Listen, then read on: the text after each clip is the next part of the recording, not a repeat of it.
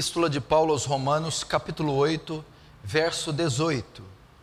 Diz assim, na versão revista e atualizada: Porque para mim tenho por certo que os sofrimentos ou aflições do tempo presente não podem ser comparados com a glória a ser revelada em nós.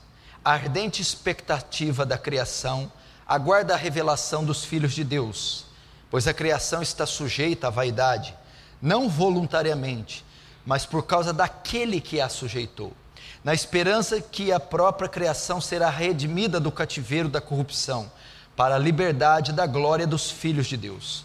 Porque sabemos que toda a criação a um só tempo geme e suporta angústias até agora, ou suporta, sofre dores de parto. E não somente ela, mas também nós que temos as primícias do Espírito, igualmente gememos em nosso íntimo, aguardando a adoção de filhos, a redenção do nosso corpo, porque na esperança fomos salvos. Ora, a esperança que se vê não é esperança, pois o que alguém vê, como espera? Mas se esperamos o que não vemos, com paciência o aguardamos.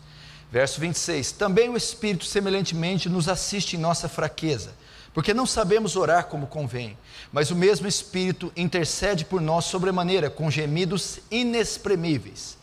E aquele que sonda os corações sabe qual é a mente do Espírito, porque segundo a vontade de Deus é que intercede pelos santos.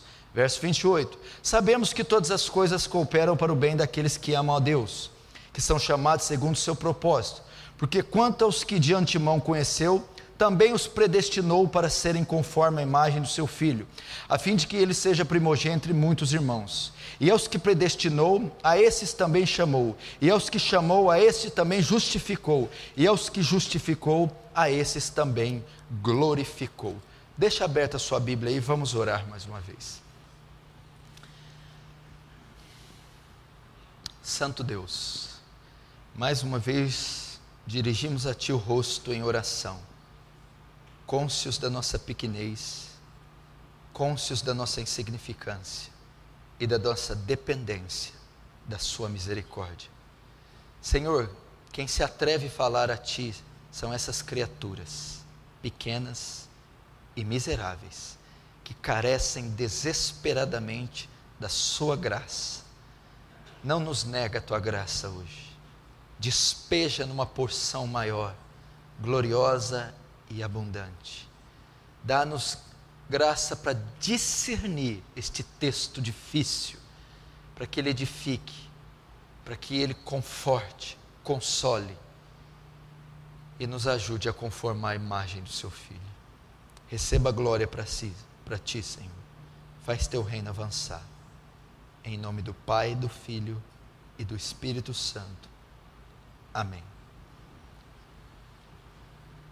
Estava aconselhando um jovem essa semana, no gabinete pastoral, como é comum de um pastor aconselhar pessoas, principalmente as ovelhas, e nós, como, como pastores, como conselheiros, nós aconselhamos vários tipos de pessoas, com seus mais distintos problemas, necessidades. E esse jovem estava é, relatando como estava o estado do seu coração. E ele então se abriu para dizer que eu tenho estado muito triste nesses últimos dias, desanimado, sem fé, sentindo uma tristeza, um peso dentro do coração eu também estou, está, estou sentindo o meu pecado, a vileza do meu ser, a minha corrupção. E vendo, percebendo quanto eu sou mal e o quanto eu sou pecador. E isso está me trazendo um sentimento de prostração, de desânimo, de tristeza, de angústia. E muitas vezes eu não sei definir, eu não sei a causa, eu não sei porquê, tem sido assim nos últimos tempos. Um desânimo, uma tristeza, uma angústia e pecados internos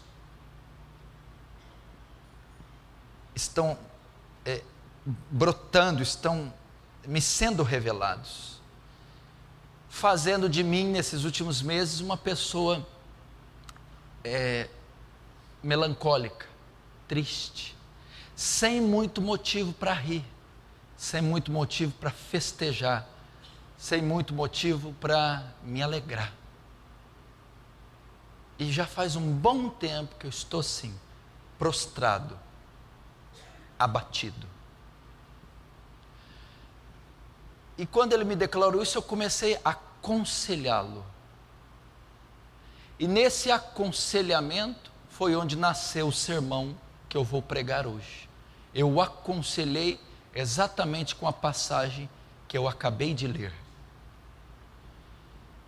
Eu acredito que essa não é a situação só desse jovem. Eu acredito que essa é a situação atual de toda a cristandade, de todo o povo de Deus. Eu não estava aconselhando um bode, um joio, uma virgem nécia, um ímpio. Eu sabia que eu estava aconselhando um cristão legítimo, nascido de novo, que possui o Espírito Santo eu sabia que era alguém que não era imperfeito, não era, é, melhor, não era perfeito, não era que tropeçava, que tinha pecados, que era defeituoso, mas que era um salvo, que era um santo, o nascido de novo. Eu sabia que era. Todavia, por que ele estava sentindo isso? Porque nós estamos assim. Possivelmente você está assim. Você sabe que foi salvo, que é salvo, que o Espírito de Deus está em você. Mas você está triste, desanimado. Nós, em algum tempo da nossa vida, e a nossa vida é marcada assim, a vida cristã, lutas, vitórias, derrotas, altos e baixos, alegrias e tristezas, é comum uma certa oscilação. Mas parece que de um tempo para cá, principalmente nos, nos últimos anos, a tristeza tem tomado conta do povo de Deus. O desânimo tem tomado conta. Uma agonia interior tem tomado conta do coração dos cristãos. E por que que isso ocorre? Talvez tem dias que você acorda pela manhã e aparentemente o dia não tem nada. O dia é igual a qualquer outro, mas você acorda com uma tristeza profunda no coração, uma angústia profunda, e você não sabe a causa. Aparentemente não tem nenhuma causa física, política, geológica, mas simplesmente aquele peso, aquela tristeza, e você não sabe o porquê dela. O texto que eu abri está na Epístola de Paulo aos Romanos, uma das maiores obras de arte já escritas em todos os tempos, por uma das maiores mentes, a do apóstolo Paulo. Carta escrita aos cristãos de Roma, oriundos do Pentecoste. Uma carta que tem um alto teor teológico e ela vai tratar o seu tema central, está no capítulo 1, verso 16 e 17 a justiça de Deus. Como um Deus justo salva pecadores injustos, os torna justos através da morte do seu filho na cruz. É isso que trata, em essência, a epístola de Paulo aos Romanos. O capítulo 8, que é o que eu abri, presta atenção, fala da vitória que o crente tem contra o pecado da vitória que o crente tem na mortificação da carne, o triunfo que o crente tem na mortificação do velho homem, na santificação. Por que, que o capítulo 8 traz, trata disso? Porque no capítulo 7, Paulo vai, vai tratar de um assunto muito complexo. Se você lembrar no capítulo 7, Paulo vai mencionar assim: ó, o bem que eu quero fazer, eu não faço.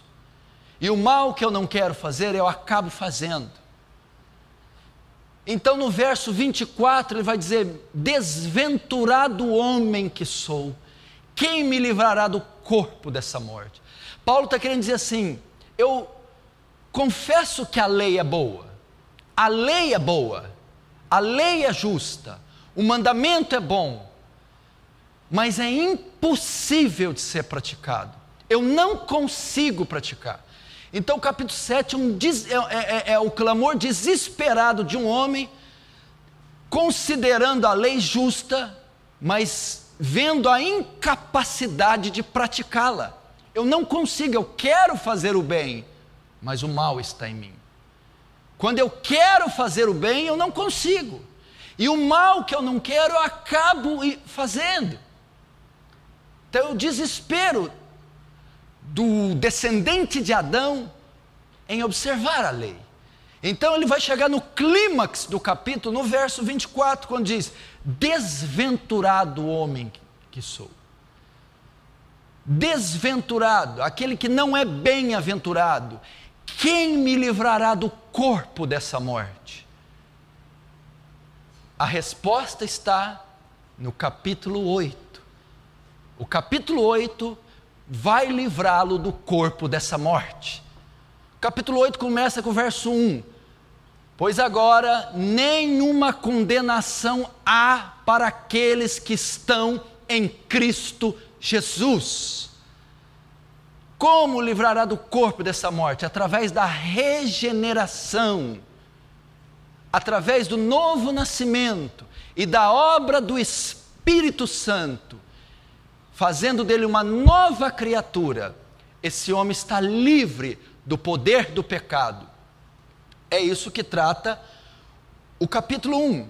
Ele mostra como um homem regenerado experimenta vitória sobre o pecado através do Espírito Santo. O capítulo 8, Paulo está dizendo que Deus resolve a parte jurídica e prática do homem. Ele lida com a culpa do pecado, através do filho morrendo na cruz. Ele lida com o poder do pecado, que é a prática de vida, através do Espírito Santo. Aliás, o capítulo 8 de Romanos é o capítulo que mais fala do Espírito Santo na Bíblia. Não existe outro capítulo na Bíblia que mencione mais a obra do Espírito Santo do que Romanos capítulo 8. Pelo menos 20 vezes, 26 vezes ele menciona a obra do Espírito Santo. O Espírito Santo, quando os regenera, os faz novas criaturas e habita em vocês, de sorte que agora vocês podem mortificar o pecado, se santificar. Agora vocês têm a adoção, são filhos de Deus. Então o poder do pecado está também resolvido. Logo então, Paulo está tratando da nova vida que o crente tem em Cristo após a regeneração. É isso que trata o capítulo 8. Vocês são novas criaturas, vocês estão regenerados, nenhuma condenação há mais sobre vocês. Ou seja, vocês não podem mais ser culpados de nada, não podem mais ser condenados de nada, vocês estão absolvidos diante do tribunal de Deus. Agora o pecado também não tem mais domínio sobre vocês. Vocês têm uma ferramenta para livrar do corpo do pecado, do corpo dessa morte. O Espírito Santo, ele mortificará, neutralizará, ele refreará o poder devastador do pecado em vocês. Então ele está escrevendo isso. Entretanto,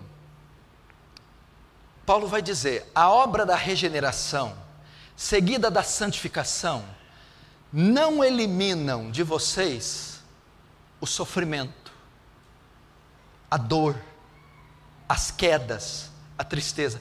Por que, que Paulo estava escrevendo isso? Ele estava escrevendo para quem? Para os cristãos romanos. Eles estavam em dúvidas. Nós não somos salvos? Sim, vocês são. Nós não nascemos de novo? Sim, nós nascemos. Cristo não nos resgatou? Sim, resgatou. Então por que que Nero está na nossa captura? Por que, que estamos perdendo o emprego? Por que, que os nossos maridos estão sendo presos? Por que cristãos estão sendo mortos? Nós não, não nascemos de novo? Nasceram. Não somos santos? Sim.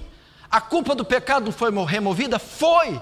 O poder do pecado também não foi resolvido? Foi. Então, é por, por que, que estamos passando tudo isso? Paulo então vai escrever e dizer para eles que o fato deles terem sido salvos, o fato da culpa do pecado ter sido re, removida deles, o fato de agora eles, poder, eles poderem refrear a força do pecado no corpo deles, não os eximia de sofrerem, de passarem sofrimento. Elas seriam comuns ainda. A obra da regeneração não elimina o sofrimento, a queda, a tristeza, nem a dor. Paulo então vai fazer o que na sequência do capítulo 8? Ele vai apontar para a glorificação. Ele falou de justificação, a parte jurídica está resolvida. Ele falou de santificação, a parte prática está resolvida. Todavia, essas, essas partes resolvidas não são suficientes para remover de nós o sofrimento. Ele estava dizendo, cristãos romanos, vocês são crentes demais, vocês são homens de oração, vocês são santos, vocês são puros, nenhuma condenação há sobre vocês, nenhuma culpa sobre vocês, e o pecado não pode mais dominar vocês. Todavia, vocês ainda vão sofrer, vocês irão morrer, vocês sentirão dor, vocês sentirão peso, porque enquanto vocês estiverem nesse tabernáculo terrestre, nosso corpo, enquanto vocês estiverem na carne, aqui, vocês irão sofrer. E o único remédio para o sofrimento, a dor, aí Paulo vai apontar para a terceira etapa da salvação, é a glorificação. O que é a glorificação? É o mundo vindouro, é o reino dos céus, é herdar o reino dos céus, é entrar na eternidade. É só lá que o sofrimento vai se exaurir por completo. E é isso também que eu quero ensinar para você. Não é esse o tema central do que eu quero pregar. Se você é salvo, Deus já tratou com a culpa do seu pecado. Essa é uma promessa que tem que ela, ela está sobre a sua cabeça. Agora, nenhuma condenação há para aqueles que estão em Cristo Jesus. Lá na frente, que diremos, pois, essas coisas? Se Deus é por nós, quem será contra nós? Aquele que nem mesmo seu próprio filho poupou, como não nos dará juntamente com ele todas as coisas? Quem intentará acusação contra os escolhidos de Deus? é Deus quem justifica. Ou seja, Paulo está dizendo: ninguém pode acusar mais vocês. E quem os condenará? Pois foi Cristo quem morreu, ou antes ressuscitou, está à destra do Pai e intercede por nós. A culpa está removida. Crente não pode dormir com culpa alguma, está removida a cédula de dívida que era contrária a você foi cravada na cruz. O preço foi pago. O preço foi pago. E não foi por prata, ouro ou coisas corruptíveis, mas pelo precioso sangue de um cordeiro, sem ruga e sem mácula. Saiba disso. O poder do pecado também.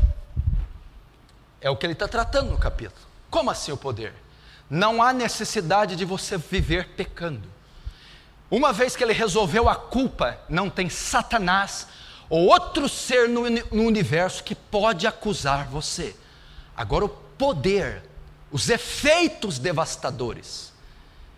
Ele deu a você o Espírito Santo, fez de você uma nova criatura e deu a você um dos frutos, domínio próprio. O que é isso? É um mecanismo que ele te deu, um componente, uma ferramenta. A condição de autodominar-se, Dominar o quê? Os impulsos pecaminosos. Hoje não é a carne que fala mais alto, não é o pecado, mas o poder do Espírito Santo que está em você para mortificar seus desejos. Então ele diz: o pecado não terá mais domínio sobre vós. O pecado não pode ter domínio. Se pelo Espírito mortificar as obras da carne, viverei pelo Espírito, você pode mortificar. Essas duas coisas. Contudo, ficou ainda o sofrimento.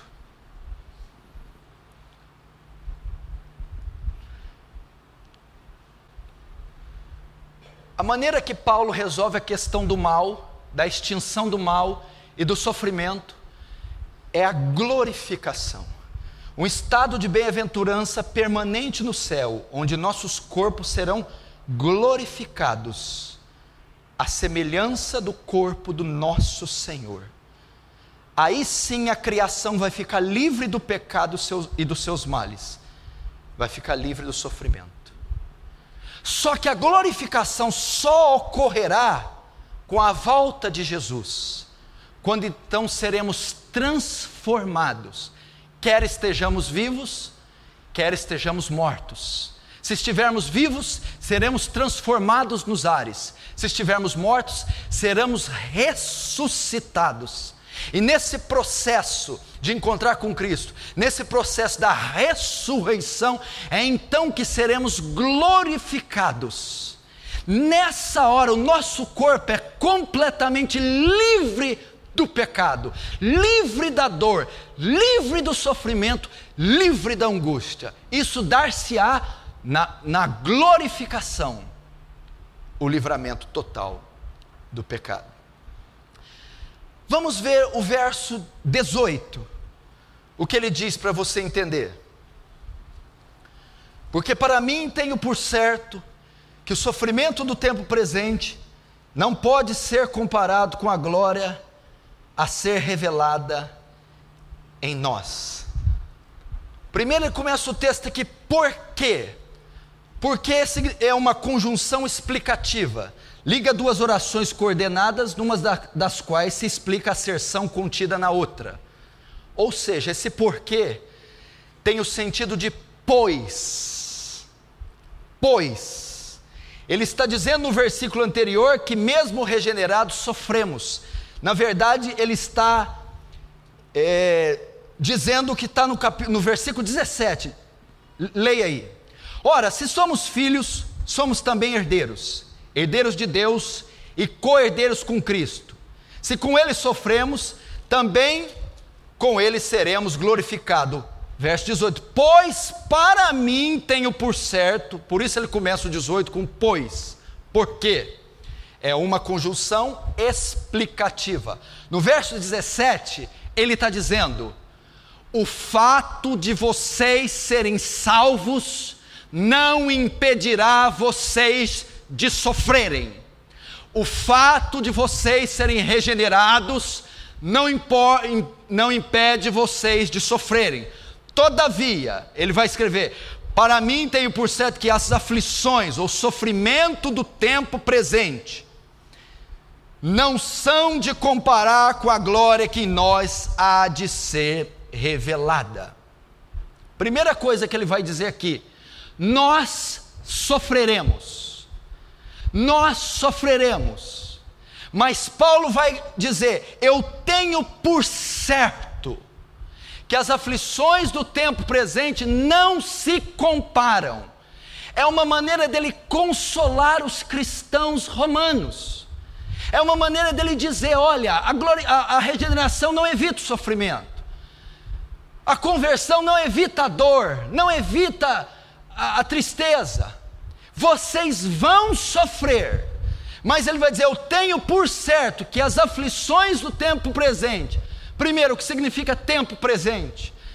As aflições da geração de vocês, da era de vocês, da vida de vocês, enquanto vocês viverem, vocês sofrerão. Mas eu digo a vocês que elas não se compararão com a glória que em nós há de ser revelada. Paulo, para consolá-los, diz assim: vocês sofrerão, mas é incomparável com aquilo que vai ser revelado a vocês. Ele, tanto em intensidade como em tempo. Vocês estão sofrendo? Sim. Quanto tempo? Esta era presente. Pois é, vocês vão ter algo superior em tempo, porque é eterno, e em intensidade. Animem-se. Quando ele usa aqui, para mim tenho por certo, a palavra grega é logizomai, significa calcular. Era uma palavra que um comerciante ou um matemático usava para fazer cálculos. Então Paulo está dizendo, quando ele diz para mim tenho por certo, ele tinha feito os cálculos. Paulo está dizendo, eu tenho certeza pelos meus cálculos.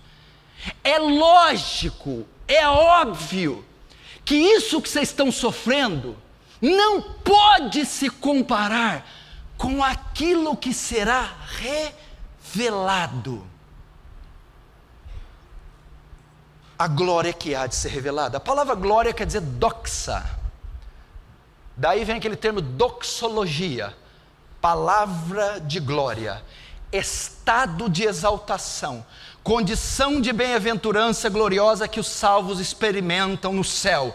Paulo está dizendo: olha, pelos meus cálculos, eu tenho certeza que esse tempinho que vocês estão sofrendo, não pode se comparar com o estado de exaltação que vocês entrarão nos céus. É isso que ele está dizendo. Com a glória que há de ser revelada, a palavra grega revelado quer dizer apocalipto. Daí vem o termo apocalipse, que quer dizer revelar o que está escondido, trazer à luz, descortinar mas o termo correto é manifestar. Para mim, eu tenho por certo, pelos meus cálculos, eu tenho certeza que essas pequenas aflições que vocês passam nesse tempo presente não se comparam com a manifestação gloriosa, ou melhor, com o estado de exaltação glorioso que há de se manifestar a vocês. Verso 19: A ardente expectativa da criação aguarda a revelação dos filhos de Deus. Até aí. Aí ele vai dizer algo no 19. Presta atenção, ele está apontando para a glorificação. Sempre. Ele vai dizer que a, a resposta para o sofrimento é a glorificação. Então ele vai dizer: mesmo que vocês sofram aqui, vocês entrarão no estado de graça superior ao sofrimento. E o verso 19 diz que a ardente expectativa da criação espera a manifestação dos filhos de Deus. O que, que é a criação? Ele diz aqui que a própria terra, a criação aqui é cosmos. Aqui fala das estrelas, aqui fala do sol, aqui fala da lua, aqui fala da borboleta, aqui fala da água, aqui fala dos rios, aqui fala das montanhas, aqui fala das árvores. A a criação ela aguarda a manifestação dos filhos de Deus. O que é a manifestação dos filhos de Deus? A glorificação. Paulo está dizendo, a própria natureza espera o dia que vocês cristãos serão redimidos, serão transformados. A criação, tudo que Deus criou, quando disse: no, no, no Éden, faz, haja luz, haja luminares, haja vegetais, a própria criação aguarda, anseia o dia da nossa glorificação. Que manifestação? A redenção do corpo, a consumação dos séculos. Isso aqui que o cosmos aguarda não é só a parousia, parousia, que é a volta de Jesus. Muitas pessoas pensam, presta atenção, que o arrebatamento, ou morrer e ir para o céu, consiste em mudança de mundos. Isso é ser glorificado. Eu estava na terra, vou para o céu. Eu é, vivi aqui embaixo, vou morar em cima. Não. A glorificação não consiste em transferência de mundos apenas, mas a transferência de naturezas. Atingiremos o clímax da nossa conformidade com Cristo. Isso é glorificação. É o estado de perfeição que Deus nos colocará, é a ausência total do pecado em nosso corpo, é a ausência total da imperfeição, da dor, do sofrimento. É isso que a criação aguarda. A manifestação dos filhos de Deus é um estágio elevado.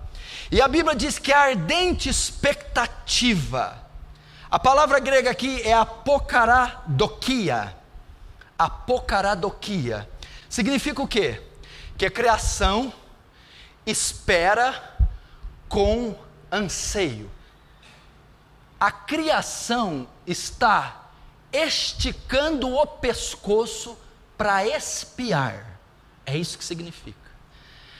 A criação, o mundo, está tão desejoso que nós nos transformemos que nós sejamos redimidos, que ela espera com ansiedade. O termo aqui que Paulo usa é de alguém que está erguendo a cabeça para espiar se algo está chegando. Então a criação, o mundo, o planeta, aguarda de tal forma a nossa redenção, que é como alguém que fica espiando com a cabeça levantada todo o tempo, esperando quando é que vai chegar aquele pedido meu. Ou seja, a criação está ansiosa por esse dia. Qual dia? O dia da nossa glorificação. O dia que o nosso sofrimento vai se extinguir. Mas por que a criação ela está ansiosa? Por que, que ela está esticando o pescoço a espiar quando é que seremos redimidos, glorificados, transformados? O verso 20 responde: Porque, pois a criação está sujeita à vaidade, não voluntariamente, mas por causa daquele que a sujeitou. A criação ficou sujeita à vaidade. A palavra vaidade aqui quer dizer corrupção. Sabe por que a criação aguarda ansiosamente a nossa redenção? Porque a criação ficou sujeita à vaidade, ficou sujeita à corrupção. Como assim? Por causa da queda do homem no Éden, Deus disse, Gênesis 3, verso 17: Maldita serás a terra por tua causa. A terra, a criação, todo o cosmos foi afetado pelo pecado. Ela sofre com o pecado. E quando fala que a criação ficou sujeita à vaidade, fala do mundo visível e invisível, de criaturas racionais e irracionais. Tudo que Deus criou debaixo da terra e nos céus foi afetado pelo pecado. Então ela está sujeita. Quando você vê tragédias naturais, catástrofes, morte, carneficina, doenças, pestes, oscilações sísmicas, é o efeito da queda do homem que sujeitou a criação a esse estado de corrupção. A terra está assim, imperfeições as criaturas sofrem pelo pecado. O mundo macro, o mundo micro, sofre pelas consequências do pecado. Você vê a natureza, por mais que esses naturalistas dizem que ela é perfeita, não, claro que ela reflete a glória de Deus. A Bíblia diz que os céus manifestam a glória de Deus e o firmamento anuncia as obras de suas mãos. Contudo, foi afetado pelo pecado. Você pensa que não, mas a criação, os animais, a flora, a fauna, todas sofrem com o pecado, todas elas estão sujeitas à servidão que o homem pôs sobre ela. Por isso você vê, você vê o mundo com todos os seus cataclismas. Foi por causa do pecado. E a Bíblia diz aqui: pois a criação está sujeita à vaidade, não voluntariamente, mas por causa daquele que a sujeitou. Não foi a terra que quis estar assim, não foi ela que quis ser assim, foi por causa daquele que a sujeitou, ou seja, alguém impôs isso sobre a terra. Alguém permitiu que o pecado de Adão afetasse o céu, o ar, o clima, as estações, os animais, a criação. Quem foi que a sujeitou? Deus a sujeitou. Deus permitiu que o pecado do homem afetasse o sistema inteiro, o cosmos inteiro, até o mundo angelical, até o mundo angelical, até o mundo angelical. A rebelião de Lúcifer, a interação dos anjos com os homens, até os anjos participaram dessa corrupção e até eles sofrem pela queda de Adão. E quem impôs isso? Deus impôs. Quando ele diz: Maldita será a terra por tua causa. Porque Deus fez isso. O pecado do homem produziu juízo sobre a terra. Foi um juízo de Deus despejado sobre a criação por causa do pecado do homem. Mas por que, que Deus fez isso? Para mostrar para o homem o horror do pecado, para deixar estampado no outdoor da criação o que é o pecado para que quando o homem veja enchentes, tragédias, dor, sangue, vulcões, quando ele, vê, quando ele vê o mundo todo desorganizado, ele veja o horror do pecado. A ira dele foi despejada em parte sobre a criação. A natureza sofreu juízo por causa do pecado de Adão. E Deus o assim, assim o permitiu para mostrar para o homem o terror do pecado, o horror do pecado. Então a terra toda sofre com o pecado. Ela só será redimida por Deus no final. Em Apocalipse 21 ele diz: Eis que vi novos céus e nova terra. Enquanto Deus não redimir esse mundo, ele continuará como estão. Mas, continuando, por que, que a ardente expectativa da criação espera, aguarda a manifestação dos filhos de Deus? Uma das causas é porque, por causa do pecado do homem, a terra sofreu, a terra tem identidade, a terra tem alma, a terra tem vida, e ela guarda o alívio do nosso sofrimento. Por que será? Ela guarda a glorificação do nosso corpo, ela guarda o dia que subiremos daqui e seremos transformados, porque ela sofreu com a queda do homem. Então a Bíblia diz que ela aguarda ansiosamente, ardente expectativa. Verso 21. Olha, sabe por quê? Na esperança que a própria criação será redimida do cativeiro da corrupção para a liberdade da glória dos filhos de Deus.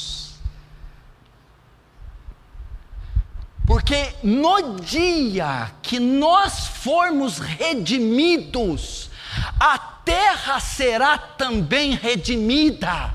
A terra ficará livre da corrupção, livre da imperfeição, livre do pecado. Por isso que a terra, junto com os filhos de Deus, geme, esperando a nossa manifestação. Aqui está uma das respostas para o problema do mal, para o problema do pecado, do sofrimento. A Bíblia diz que,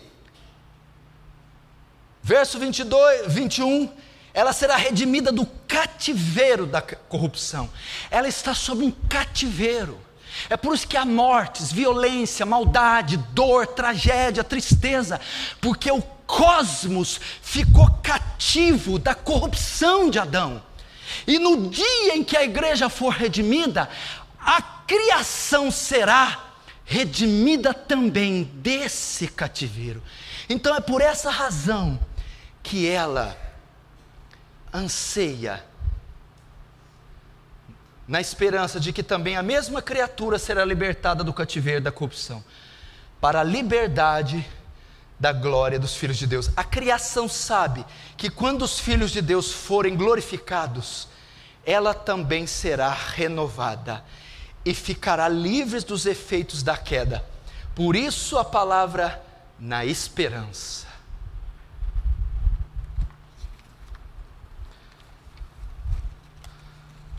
Verso 22. Você vai entender onde eu quero chegar.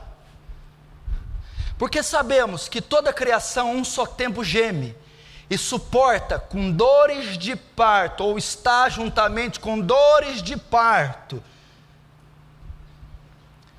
até agora, até aí.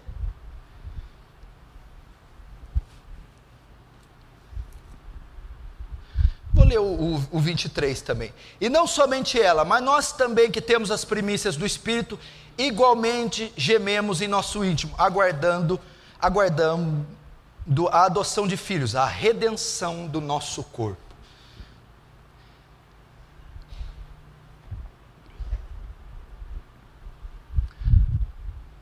Ele vai relatar aqui agora três gemidos. A criação geme, nós gememos, e lá no 26, o Espírito Santo também geme. A Bíblia vai dizer assim que a criação ela geme e está juntamente com dores de parto até agora.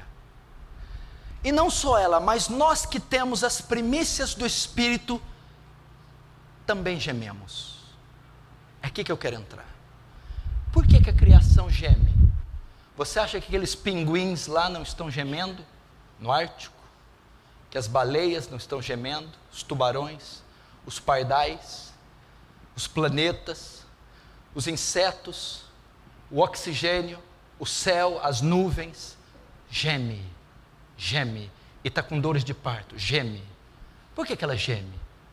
Por causa, por causa da corrupção desse mundo, por causa do pecado desse mundo por causa da maldade desse mundo, dos efeitos devastadores, nocivos, a criação que tem as digitais de Deus, a criação que tem nuances da natureza de Deus, ela sofre. Esse gemido é sofrimento.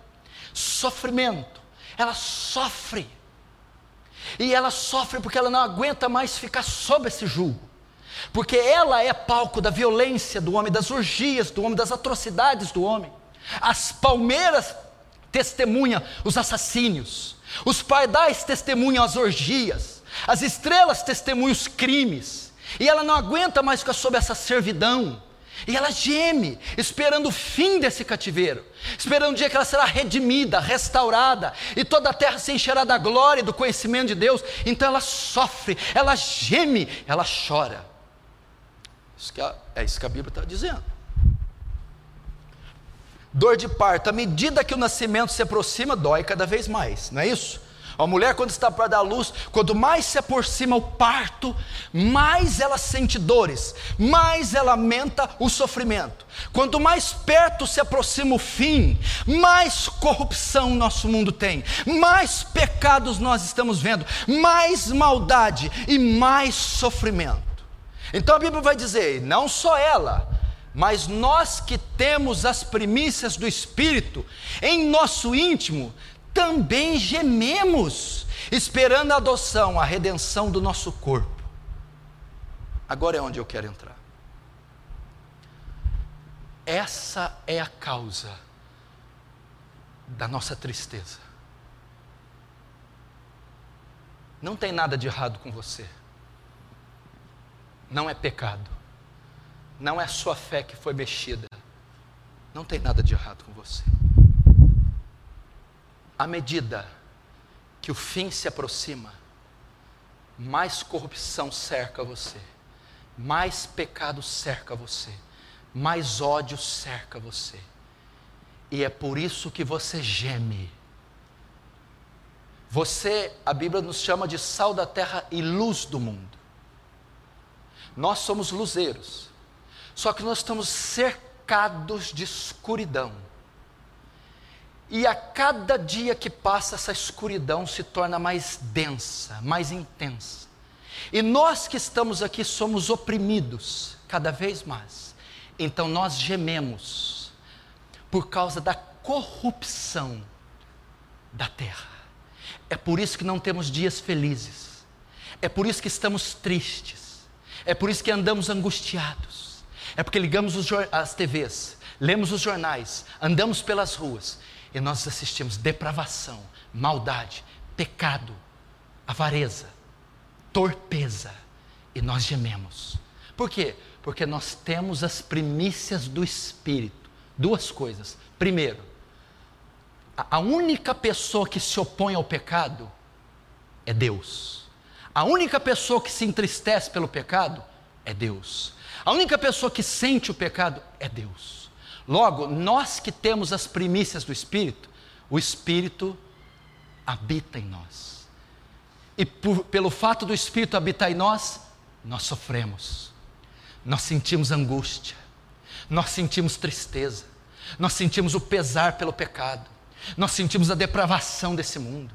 Então nós não conseguimos rir, nós não conseguimos nos alegrar, nós não conseguimos festejar. Bem-aventurados são os que choram, então nós choramos, e junto com o nosso Messias, não há um registro na Bíblia que mostra que Jesus tenha rido, não há um texto que mostra na Bíblia que Jesus rindo, porque Jesus chorava, e o Jesus que chorava habita em nós, por isso essa tristeza. Por isso essa tristeza, porque à medida que o fim se aproxima, a corrupção aumenta, a maldade aumenta. Então nós gememos, nós que temos as primícias do Espírito, gememos. Nós, por habitar o Espírito em nós, gememos, sofremos, nos entristecemos, sentimos o peso do pecado, o peso da depravação, o peso das orgias. Não é um mundo feliz de se viver, não é um mundo bom de se habitar, não é um mundo nosso, não suportamos estar aqui. É por isso que estamos tristes, é por isso que gememos, é porque estamos deslocados. Não é nosso mundo, não é nosso lugar, não é nossa língua, não é nossa cultura, não é nossa tradição, não é. Então sofremos, sofremos. O cerco vai se fechando, a, a densidade das trevas aumentando e nós gememos, porque o Espírito habita em nós. Segundo, as primícias do Espírito é porque nós já experimentamos um pouco das bem-aventuranças vindouras, já desfrutamos um pouco da glorificação. Como? Quem é convertido, quem tem o Espírito Santo já experimentou paz, alegria, amor, santidade, justiça, lealdade, fidelidade. Isso é as primícias do Espírito, Espírito Santo. Olha, vocês já receberam flashes do céu, vocês já receberam fagulhas do que é o céu. Por isso vocês gemem, vocês não se contentam com isso aqui. Isso não satisfaz, esse mundo não satisfaz. Não há deleite nesse mundo, não há prazer, não há não há sofrimento. Por quê? Vocês já experimentaram porções, mesmo que pequenas, do mundo vindouro. Por isso gememos. Por isso andamos cabisbaixos, tristes. Essa gemida é tanto sofrimento quanto suspiro, anseio, anseio por ser redimido, desejo de sair daqui, desejo de ser arrebatado, desejo do fim se, se consumar rápido. É por isso que você está ansioso e não sabe o que é. É por isso que está essa dor no teu peito e você não sabe o que é. É por isso que essa insatisfação você não sabe o que é. São gemidos. Você geme por ter as primícias do Espírito, por não suportar viver nesse corpo corrupto, por não suportar estar cercado de trevas. Por isso a dor, por isso a insatisfação, por isso a tristeza. E você viu? Vai para os restaurantes, shopping, compra roupas, viaja, faz de tudo. Não resolve. Você não consegue suprir sua deficiência, sua carência, sua tristeza. Por quê? Porque o teu coração está clamando pela redenção do seu corpo, pela remissão, pela glorificação. Temos já experimentamos um pouco. E quem já experimentou um pouquinho do mundo vindouro, não se conforma com esse mundo jamais. E se alguém se conforma com esse mundo, é porque nunca experimentou as riquezas do mundo vindouro. Eu falo para alguns casais aqui. Acho engraçado você, sua esposa. Você quer só as coisas de Deus, ela só quer as coisas do mundo. Então significa que você já experimentou as riquezas do mundo vindouro, por isso você geme, e você não se conforma com nada daqui, por isso você é infeliz e triste. Já sua mulher, se ela se contenta com as coisas desse mundo, e ela se alegra, se satisfaz, se supre, é porque ela nunca experimentou as riquezas do mundo vindouro, ela não tem as primícias do Espírito. Porque quem tem as primícias do Espírito geme, não suporta Faustão, não suporta Gugu, não suporta eh, futebol, não suporta grifes, luxo, luxúria, não suporta. Ela na verdade geme. Ela quer sair desse cativeiro, quer ser redimida desse estado, e ela está ali, triste, sozinha.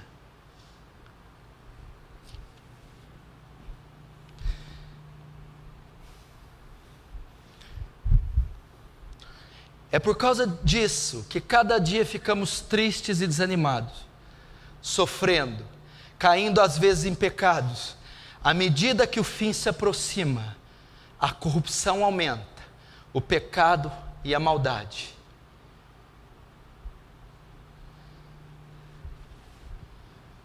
Por isso que você está triste. Sabe por que você está triste? Olha aqui.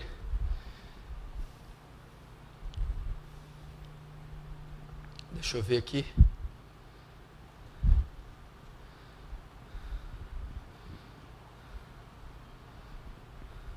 Segunda Timóteo 3, 1, 2. Sabe, porém, isto, que nos últimos dias sobrevirão tempos trabalhosos, porque haverá homens amantes de si, avarentos, presunçosos, soberbos, blasfemos, desobedientes a pai e mãe, ingratos e profanos. Quando que isso acontecerá?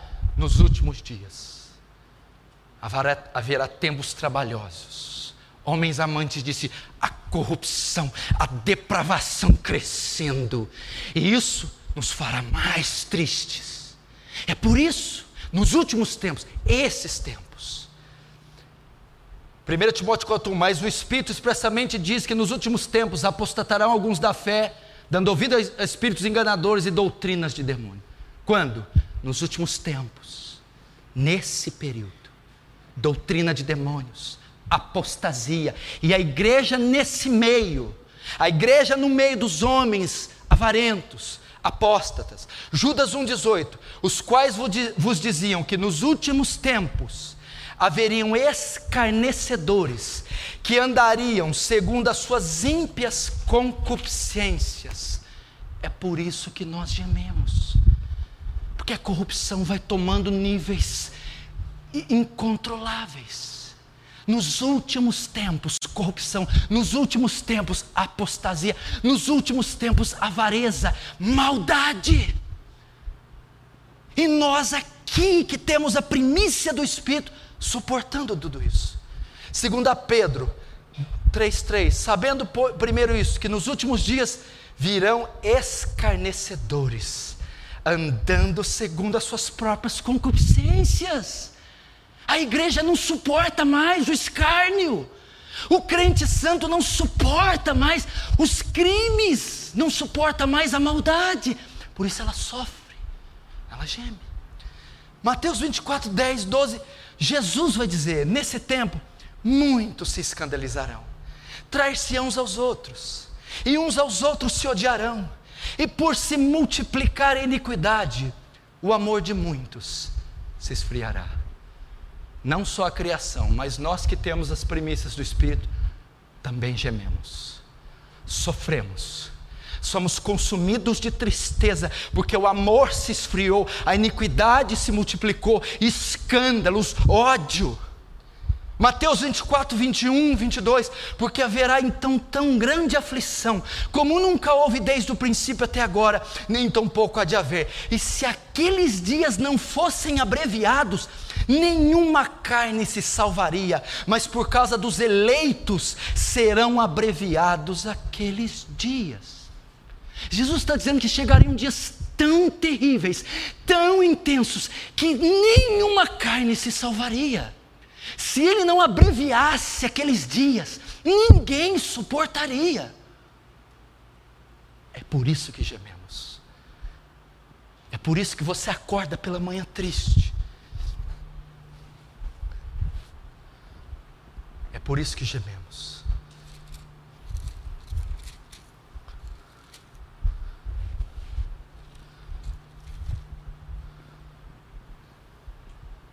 Por isso que essa dor está no nosso coração.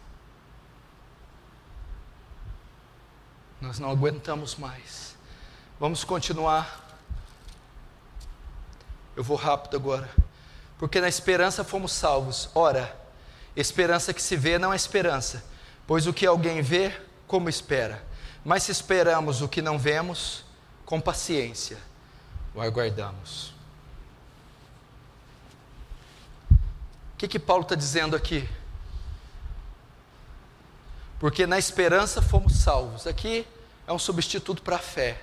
Você não foi salvo pela fé? Romano, fui. Na esperança, sim. Ela não foi o início da fé, em, em esperança somos salvos. Não é? É.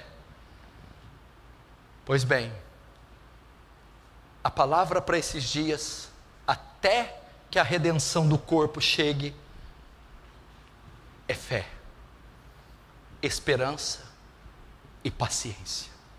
Paulo está dizendo: vocês ainda vão ver atrocidades, vocês ainda vão ver escuridão, a, a escuridão ainda é, piorar, vocês vão ver crimes piores, mas a mesma fé que o salvou, que o sustentou, a mesma fé que iniciou a, a, a vida de vocês, é a fé que sustentará vocês nessa hora.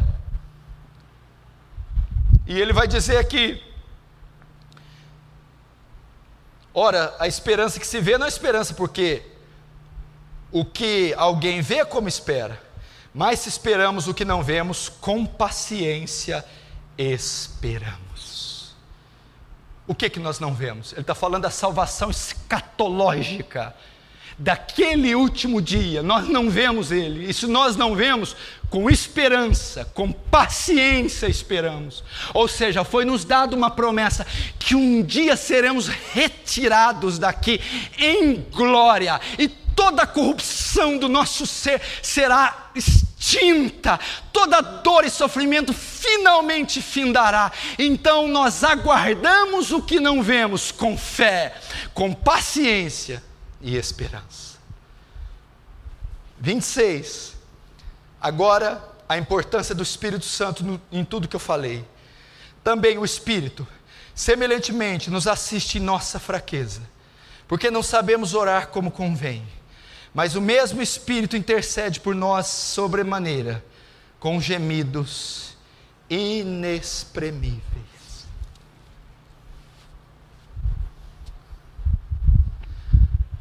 Eu vou resumir o que Paulo está dizendo aqui. Nós, a Bíblia não diz que nós gememos, a criação geme, nós também gememos, e agora o Espírito geme. Nós não sabemos orar como convém, não sabemos expressar a Deus esse sentimento de angústia, não sabemos colocar diante de Deus o porquê da nossa tristeza. Nós não sabemos, mas a Bíblia diz que Ele intercede por nós, Ele leva o nosso gemido até Deus. Ele apresenta nossa dor a Deus. Ele é que transfere essa ânsia, esse suspiro, essa dor latente a Deus. Essa é a função do Espírito. Não sabemos orar como convém, não sabemos expressar esse gemido, essa insatisfação, essa tristeza, essa dor, mas o Espírito que em nós habita, ele fala a língua de Deus, ele transfere nosso gemido a Deus, ele comunica com Deus, ele é que faz isso. Só que a Bíblia diz que ele também geme. Gemidos inexprimíveis. Nós não sabemos explicar o que, que é, porque eles são inexprimíveis. É impossível de se exprimir. Mas por que, que ele também geme? E por que, que ele também intercede? Porque o Espírito também aguarda a redenção dos filhos de Deus e ele também geme, ele também aspira, ele também aguarda ansiosamente pela nossa redenção. É isso. O Espírito de Deus intercede diante do Pai por nós também, aguardando, gemendo, até que um dia a raça humana, a terra, seja redimida do cativeiro do pecado.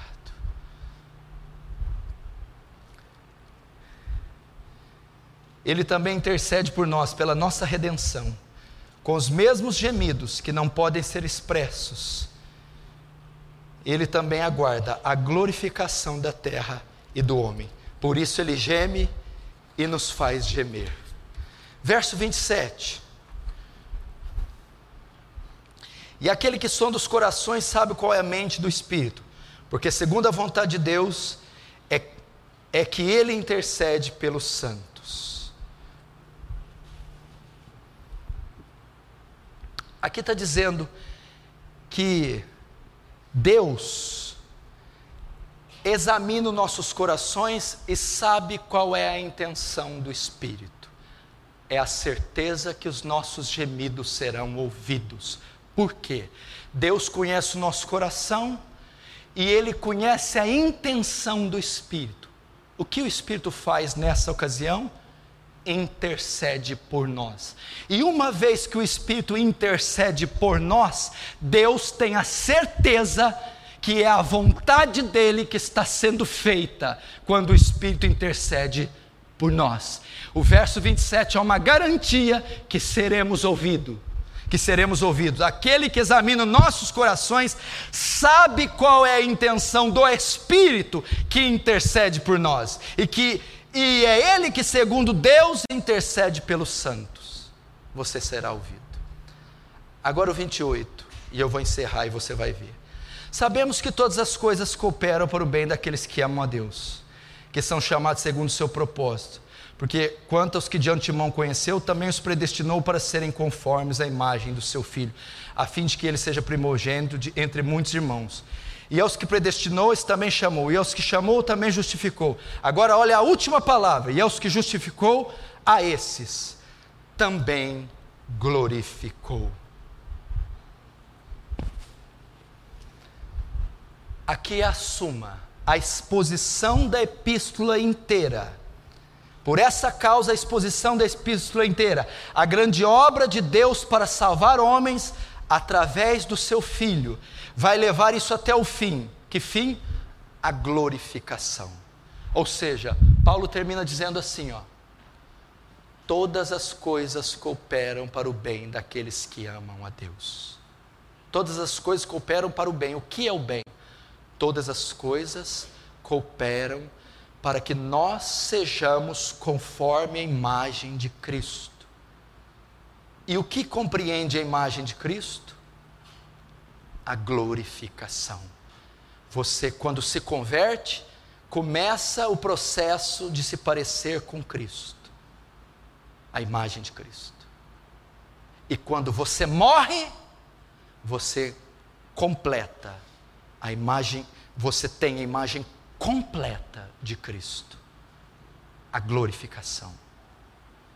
Então, tudo que acontece conosco na terra é para que nós cheguemos à glorificação, aonde então o nosso corpo será redimido da dor e do pecado. É isso que Paulo está dizendo. É isso que Paulo está dizendo. Só que tem um negócio. Um negócio bom aqui, que eu não citei. A Bíblia diz assim: que a criação geme está juntamente com dores de parto, esperando a manifestação dos filhos de Deus. Nós estamos com dores de parto, por isso sofremos. Você está entendendo? A mulher, quando está para dar à luz, tem contrações. É uma coisa terrível, tanto que Deus disse: em dores de parto dará luz aos teus filhos. Então, a terra, nós, estamos com dores de parto por isso gememos. Uma mulher, quando vai dar luz, ela geme de sofrimento, de dor. É por isso que nós estamos tristes, infelizes, por causa das contrações do Estado Islâmico, da pedofilia, das cartilhas homossexuais do PT, da maldade, do nosso pecado, das trevas. São contrações, são dores de parto. Por isso não há motivo de alegria nem de tristeza. Mas Paulo não diz isso aqui só com o fim de mostrar nossa dor e nosso sofrimento. É com esse fim. João 16, 21, 22. A mulher, quando está para dar a luz, sente tristeza, porque é chegada a sua hora. Mas depois de ter dado a luz à criança, já não se lembra da aflição, pelo prazer de ter nascido um homem no mundo.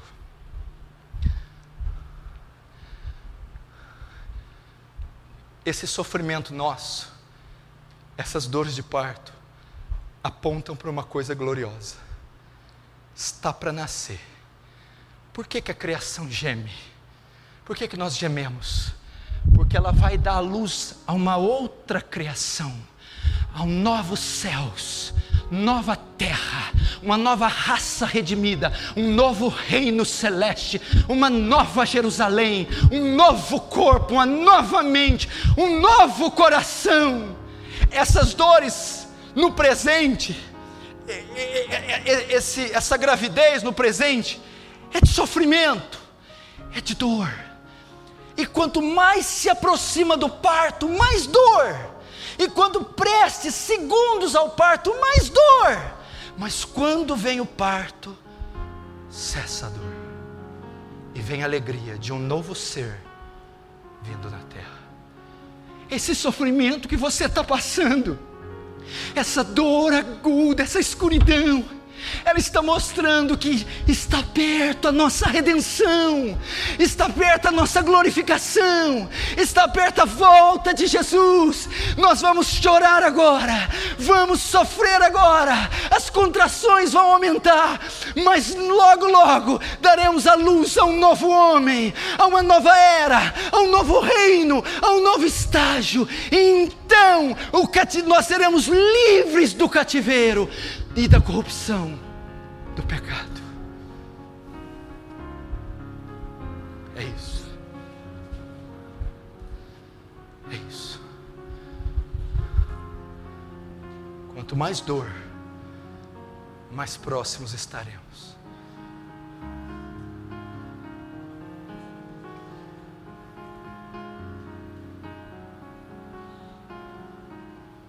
Tudo isso aí, igreja está apontando para a volta de Jesus.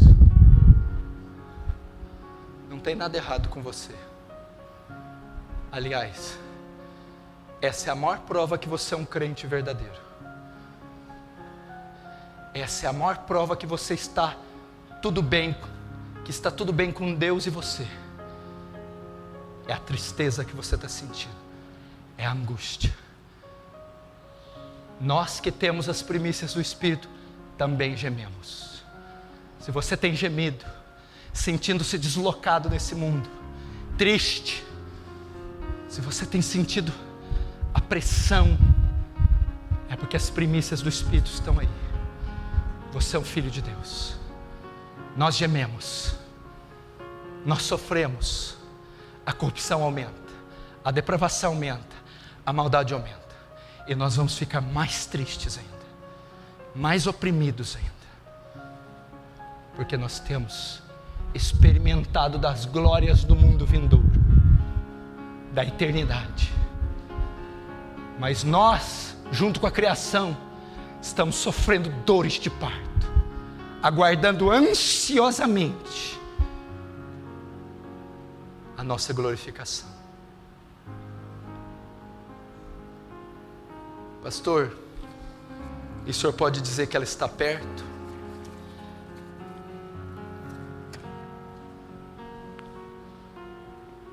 Sim. Está perto.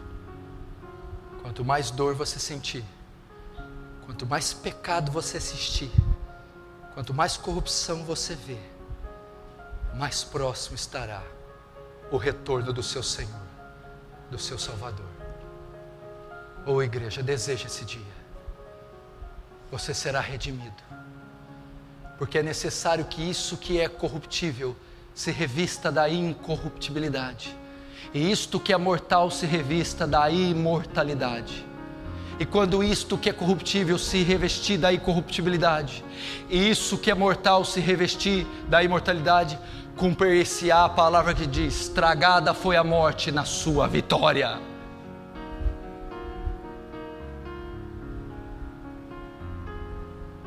Feche os olhos, curva a sua cabeça.